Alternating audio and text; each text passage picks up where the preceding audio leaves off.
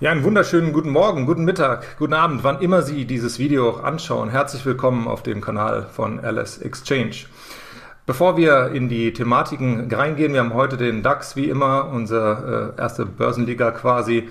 Äh, da haben wir parallel noch ein paar Aktien mitgebracht bekommen von dem Nikolas heute. Und zwar einmal die Bayer, die SMA Solar.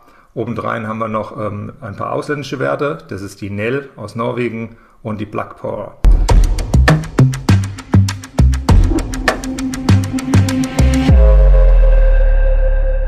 Zunächst einmal wichtig der Hinweis auf den Disclaimer. Äh, bitte das so verstehen, dass es hier keine Anlageberatung ist. Wir thematisieren die einzelnen Aktien, wir gucken uns das an äh, aus der charttechnischen Brille mit fundamentalen äh, Hintergründen, all diesen Dingen.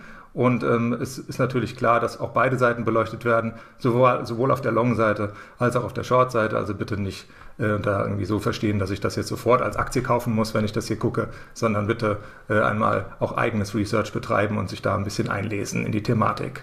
Jetzt erstmal vielen herzlichen Dank für Ihre Zeit. Herzlich willkommen nochmals auf dem Kanal von LS Exchange und ähm, schauen wir auf die Märkte. Ja, wir haben den DAX wie immer am Anfang. Äh, da schauen wir uns auch ganz genau einfach mal den Chart an, den ich äh, hier mitgebracht habe an der Stelle. Ich will es einfach nur mal ganz schnell durchsprechen äh, und dann mit den Aktien direkt zum Nikolas rüberschwenken. Erst einmal, bevor wir anfangen, erstmal herzlich willkommen, Nikolas. Hallo. Hi Dirk, freut mich. Grüß dich.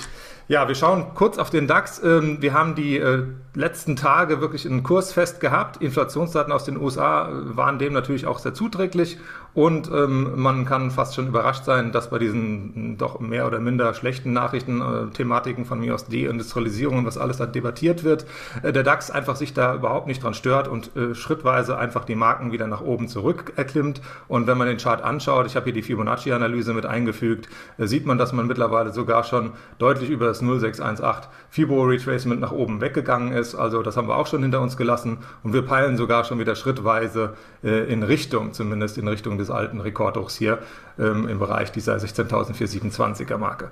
Gut, wir haben die jeweiligen, ähm, ja, sagen wir mal, die jeweiligen News äh, aus den letzten Tagen natürlich schön verarbeiten können. Heute stehen noch ein paar an, die werden wir im Nachgang hier noch ansprechen, volkswirtschaftliche Daten und auch ein paar Earnings. Die Berichtssaison fängt ja an.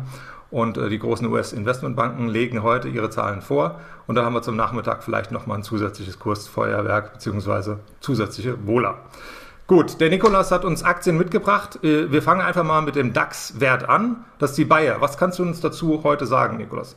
Genau, danke Dirk. Wir haben mal ein bisschen gemischt und äh, in der zweiten Hälfte geht es dann nochmal um das Thema Wasserstoff, was vielleicht ein äh, Ticken heißer ist als die Bayer, weil die Bayer dümpelt ja so ein bisschen vor sich hin, muss man sagen. Und ähm, sie ist aber deswegen recht spannend, weil zum einen sie notiert ungefähr auf, auf Null ähm, mit Dividendenabschlag dieses Jahr natürlich, aber konnte eben die, die, gute Performance des DAX in diesem Jahr, die sehr gute Performance jetzt wieder bei rund 16.100 bis 16.200 Punkten überhaupt nicht mitmachen.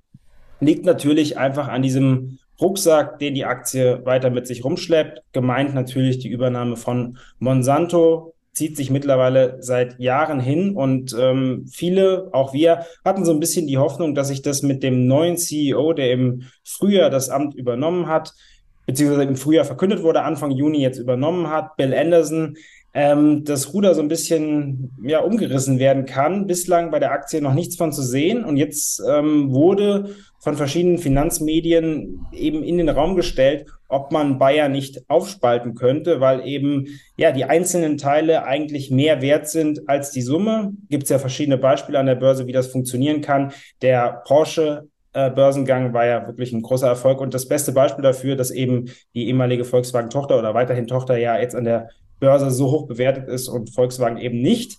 Und das könnte bei Bayer ähnlich funktionieren. Ja, das können wir das Beispiel auch, auch anhand von beispielsweise Siemens, die auch sowas öfters durchgezogen haben, äh, Stichwort Siemens Energy. Man kann natürlich auch hin und wieder sehen, dass es auch manchmal nach hinten losgehen kann, wenn man dann die restlichen Anteile als Konzern noch hält und äh, at Equity be bewertet wird, dann geht das dementsprechend auf die eigene Aktie dann auch nochmal und drückt auf den Kurs. Äh, es gab auch eine Aussage von einem Analysten, äh, das könnte eine sogenannte spätere Bad Bank von Bayer werden, äh, die dann in diesem Agrarbereich eben diese Monsanto-Risiken dann bündelt. Wie siehst du das? Ja, es ist wirklich spannend, weil wir haben eben ja diesen Bereich Crop Science, also wir können es ja nochmal von vorne anfangen. Bayer kann man eben oder wird unterteilt konzernintern in drei Bereiche, Crop Science, Pharmaceuticals und Consumer Health, also eben ja Crop Science, auch der ganze Bereich Düngemittel, Monsanto, Pharmaceuticals, eben ja die, die Medikamente, die, die Pharmazie und Consumer Health eben ja so alles, was so ein bisschen auch im Bereich Pharmazie läuft, aber eher direkt von den ähm, Kunden ja ähm, rezeptfrei sozusagen gekauft werden kann. Also alles, was es da auch gibt, Nahrungsergänzungsmittel, sowas gehört dazu. Und äh, Crop Science ist eben so ein bisschen das Sorgenkind, weil da liegen einfach die Klagen von Monsanto drauf, beziehungsweise züglich Monsanto in den USA weiterhin. Ähm, Roundup, der Unkrautentferner, wir erinnern uns. Und ähm, ja, das ist insofern bitter, weil es eben potenziell den größten Beitrag zum Bayer-Erfolg beisteuern würde. Das ähm, EBTA für 2024 wird bei knapp sieben Milliarden Euro erwartet. Ähm, die Aktie selbst nur rund 50 Milliarden wert. Also wenn man da moderate Bewertungsmaßstäbe anlegen würde, wäre selbst Crop Science schon so viel wert wie Bayer momentan. Aber da liegen eben diese juristischen Risiken drauf, potenzielle Strafzahlungen, eben diese ganze Unsicherheit, alles das, was man an der Börse nicht möchte. Und deswegen die Diskussion um eine Ausgliederung von Crop Science. Wir glauben nicht, dass das kurzfristig passiert, weil es einfach wahnsinnig kompliziert wäre und man ja eben den Bereich ausgliedern würde, der die meisten Sorgen hat. Wir sehen es eher so, dass es ganz spannend ist, dass die Diskussion geführt wird, weil sie auch ja ein bisschen vor Augen führt, wie viel Bayer eigentlich wert wäre, wenn man eben die Bereiche nimmt. Wir können es auch nochmal weiter deklinieren für Pharmaceuticals. Ähm, die erwirtschaften ein EBTA von knapp 6 Milliarden Euro und Consumer Health eben 1,5 Milliarden Euro. Und das sind dann schon ordentliche Summen. Und auch da würde man bei Bewertungsmaßstäben, kann man so ein KGV bei rund sechs im Pharmaceuticals-Bereich liegen oder bei rund zehn im Consumer Health-Bereich. Gibt es ja viele, viele Konkurrenten, die, die das eben ja sehr ähm, transparent machen, was man da aufrufen könnte. Auch das eben schon sehr nennenswerte ja, Marktkapitalisierungen, wenn man die an die Börse bringen würde. Also unterm Strich eben die einzelnen Teile sind sehr, sehr viel mehr wert als Bayer momentan eben an der Börse in der Summe und deswegen vielleicht Fantasie für die Aktie, dass man das mittelfristig oder langfristig das Ruder da rumreißen kann und ähm, Bayer eben eigentlich eine interessante Comeback-Spekulation. Eine super Analyse. Vielen Dank dafür schon mal. Ähm, sehr, sehr detailliert und äh, schön die Zahlen auseinanderklabuselt, so wie man sich das wirklich auch wünscht. Ich hoffe, das konnten, ein, konnten einige auch mitnehmen. Ja, wir gucken mal auf einen anderen Wert, den du uns auch noch mitgebracht hast. Ähm, jetzt kommen wir so langsam in den Bereich der ähm, Techniken und auch der, sagen wir mal, erneuerbaren Energien in diese Bereiche rein. SMA Technology oder SMA Solar hast du uns mitgebracht. Ähm, was kannst du darüber äh, berichten, über diese Aktie? Genau, SMA Solar ist ja einer der, der wenigen Solartitel oder der, einer der wenigen Top-Aktien im Bereich erneuerbare Energien, die uns in Deutschland noch erhalten geblieben ist. Vieles eben nach Asien abgewandert, aber teilweise auch in die USA, weil einfach die Produktion dort viel, viel günstiger vonstatten geht und man da einfach technologisch ein bisschen ins Hintertreffen geraten ist. SMA schlägt sich aber gut, hatte ja auch ja, eine wahnsinnige Rallye hingelegt, Aktie dann im Top deutlich über 100 Euro gestiegen. Ende Juni hatte man die Prognose ähm, angehoben, beziehungsweise die, ja, die Prognose ähm, angehoben und eben dann auch sehr gute Quartalszahlen verkündet. Und ähm, seitdem konsolidiert die Aktie recht volatil, hängt eben auch stark an, ähm, zum einen natürlich auch an Tradern, die da ja reichlich handeln, ist eine beliebte Aktie, aber eben auch an Analysten, die ähm, die Aktie doch recht stark bewegen. Ist ja logischerweise kein DAX-Titel, deswegen ein bisschen ähm, stärker hin und her geschoben. Und äh, kurzfristig war jetzt, äh, kam jetzt eine Analyse rein von Jeffries, die ähm, das Kursziel gesenkt haben von 120 auf 105 Euro und ähm, da eben ja so ein bisschen den Tenor eingeschlagen haben, dass es eine Verlangsamung des Wachstums geben könnte. Ähm, jetzt muss man aber sagen, ja, SMA Solar wirklich einer der, der besten Aktien, die wir in diesem Bereich haben und deswegen gehen wir davon aus, dass stärkere Rücksetzer bei der Aktie immer wieder gekauft werden, so wie man das ja im Chart in den vergangenen Monaten auch sieht. Also ist auf jeden Fall eine Aktie, die man auf der Watchlist haben kann. Tja, also man sieht hier meinen Kopf hin und her bewegen, parallel zu den Dingen, die du natürlich auch berichtest. Ähm, Gucke ich auch schon in den nächsten Wert hinein, den du uns auch mitgebracht hast. Wir kommen Richtung Nell, also Richtung Wasserstoff, beziehungsweise in diesem Bereich der äh, Wasserstoff-Thematik. Äh, äh, äh, da haben wir heute extreme Kursbewertungen, äh, Bewertungen, sage ich schon, Bewegungen bei äh, Nikola. Dementsprechend schlägt das natürlich auf die Bewertung auch äh, gesehen. Wenn wir jetzt mal äh, auf den Nasdaq-Schlusskurs von gestern gucken, auf eine Schnapszahl 2,22 Dollar und äh, mit weit über 600 Millionen Handelsvolumen, ähm, das ist schon ein starkes Stück für diese Aktie, die vor kurzem noch ein Penny Stock war. Äh, und eigentlich ähm, ja so wirklich gerade so da herumgekrückt ist, dass es vielleicht noch gerade überlebt. Äh, jetzt war der Hauptversammlung und gleichzeitig natürlich eine weitere Thematik, die da reinspielte.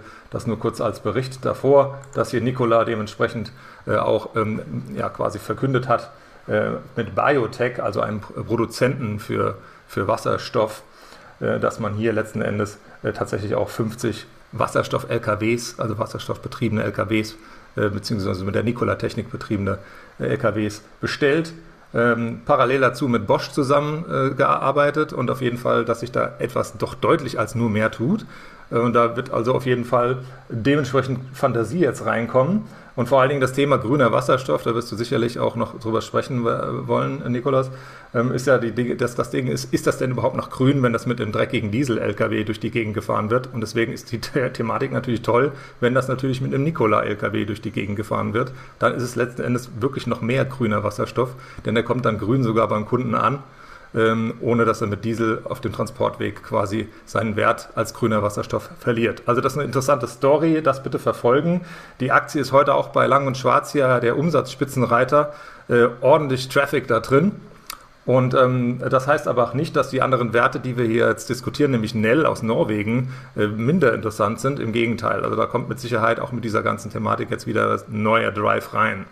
Bevor wir über Nell sprechen und auch Plug Power im Nachgang, Hinweis, jedes Mal, wenn Sie das kaufen, äh, müssen Sie sich äh, parallel zum Kursrisiko natürlich noch das Währungsrisiko bitte dazu rechnen. Nell ist ein norwegisches Unternehmen, in norwegischen Kronen an der Börse in Oslo notiert und dementsprechend Plug Power hat man ähm, den US-Dollar. Gut, Jetzt bist du natürlich dran. Entschuldigung, dass ich das hier so lang gezogen habe. Äh, lass uns mal über Nell sprechen, Nikolas.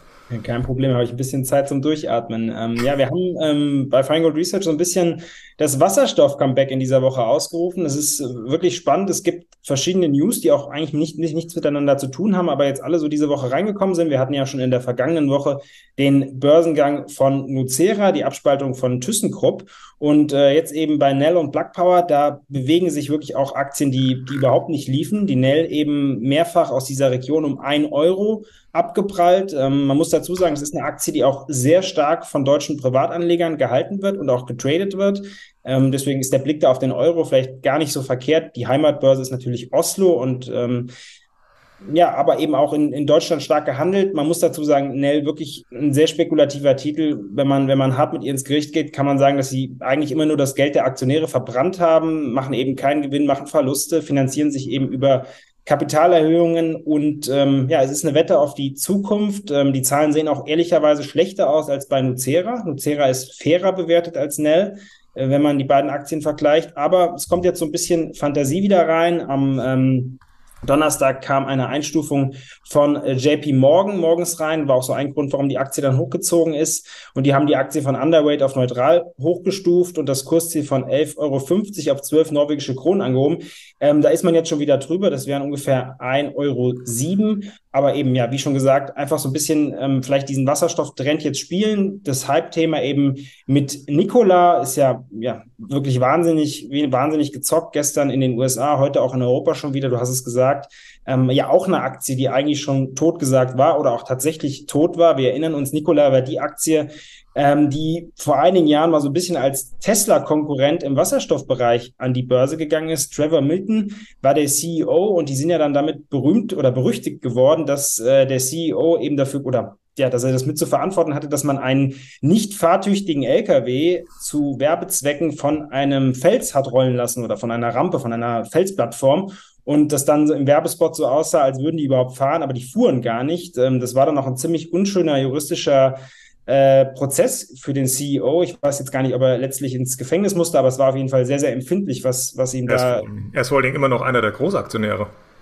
Genau, ja, um was ihm da dabei wurde. Also es ist wirklich eine spannende Aktie, auch wahnsinnig spekulativ und, und heiß und ja, wie gesagt, wird heute hoch und runter gezockt. Ähm, muss man sich angucken, wie das weitergeht. Wir haben ja in den USA zuletzt wirklich einige Beispiele. Caruana beispielsweise, ja, einfach wahnsinnige Kursbewegungen. Und äh, Nell und Black Power, die sind da schon eine, Nummer drunter, eben aber auch sehr, sehr spekulativ. Und ähm, wie schon gesagt, Nell jetzt so ein bisschen Rückenwind von Analysteneinschätzung und äh, 18. Juli kommen die Zahlen, also in der kommenden Woche. Die norwegische Krone hat ein bisschen äh, den letzten Tanz hingelegt. Ähm, natürlich macht sich das auch in dem äh, Kurs in Euro dann ein bisschen bemerkbar. Es ist, ist noch zu verschmerzen, äh, aber trotzdem das auch nochmal im Hinterkopf äh, behalten, dass man das immer wieder weiß, dass wenn man das auch an deutschen Börsen beziehungsweise auch über Lang und Schwarz in Euro kauft, dass man hinten dran die norwegische Krone stehen hat. Gleiches bei Plug Power, dann in US-Dollar. Und ähm, wenn wir uns anschauen, was die Aktie in den letzten ja, Wochen dann doch vollbracht hat, sieht das doch eigentlich ganz gut aus, Nikolas. Also das ist äh, schön angezogen. Wir sind hier von Bereichen, äh, in, in, Dollar spreche ich jetzt mal von 8 auf 12. Wenn ich jetzt auf Euro äh, zurückschwenke, äh, sind wir hier auch in den Bereichen von dann doch deutlich unter 8 Euro auf äh, in Richtung 11,50 gelaufen. Sieht nicht schlecht aus. Was sagst du dazu? Ja, Plug Power eben eine der, der Top-US-Aktien in diesem Bereich. Ähm, eben Produzent von den Brennstoffzellen und man hat da jetzt wieder eine auch eine gute News gehabt. Ähm, Groß, Großauftrag ähm, für ähm, Elektrolyseure heißt das dann dort. Wobei man muss natürlich zusagen, äh, das ist ähnlich wie bei Nordex. Aufträge, die in den Bereich reinkommen, sind dann immer direkt Großaufträge, weil es eben große Geräte oder große Lieferungen sind. Aber man scheint da auch so ein bisschen ähm, das Comeback hinzubekommen. Und natürlich ist das einfach auch ein Trendthema. Also es gibt den Bedarf an, an sauberer Energie. Wir haben ja im privaten Pkw-Bereich mutmaßlich die Entscheidung Richtung, ähm, Richtung Batterielösung getroffen, Richtung E-Autos. Aber es gibt eben einige Bereiche der Mobilität, wo der Wasserstoff schon eine sinnvolle Alternative ist, eben vor allem bei sehr, sehr schweren ähm, Transportmitteln, beispielsweise LKWs, beispielsweise Züge, aber auch zum Beispiel Schiffe. Äh, wo man eben sich eigentlich kaum vorstellen kann, dass man da so eine riesige Batterie reinbaut, die ja eben auch wahnsinnig viel Geld kostet, auf der einen Seite aber auch wahnsinnig schwer ist auf der anderen. Ähm, dementsprechend Wasserstoff da eine gute Lösung, solange er denn grün erzeugt wird. Das ist das große Fragezeichen, weil es gibt ja eben auch diesen grauen Wasserstoff. Also wenn ich eben den Wasserstoff dadurch erzeuge, dass ich Kohle verstrome, dann macht das unterm Strich wenig Sinn. Wenn ich es eben schaffe, das mit erneuerbaren Energien zu machen, dann ist das eine gute Story und, und das wird in den kommenden Jahren mutmaßlich weiter verfolgt. Und ähm, ja, deswegen von uns so ein bisschen die Idee, dass der Wasserstoff auch sein Comeback an der Börse feiern könnte.